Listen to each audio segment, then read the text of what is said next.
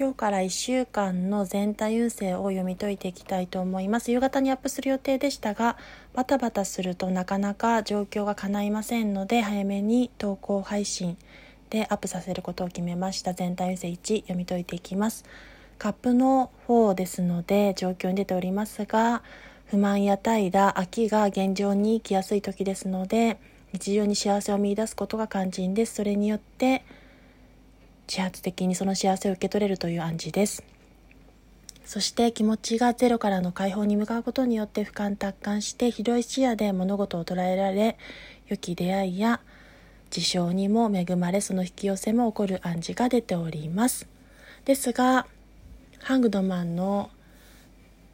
聖地ですので内政内観現実面を捉えることも大事になってきます。そして結果として楽しい状況居場所対人面を手に入れることができるその場所を得るということも結果に出ております。そこは叶うことによって未来には精神性ひたむきに理性と知性で精神性を高めていった結果として真摯に物事や人と向き合えるでしょう。そして最終未来のもう一枚のカードでは大変革大刷新必要な変化変容を遂げてゆき嬉しい変化の兆しを手に入れることができるでしょう。それによって良き意味での変容を遂げていけます。そしてその未来を捉えるためのアドバイスとしてそして起こりうる未来への結果としてそれを手に入れたことによって今までの苦労重責、えっと、プレッシャーを感じていた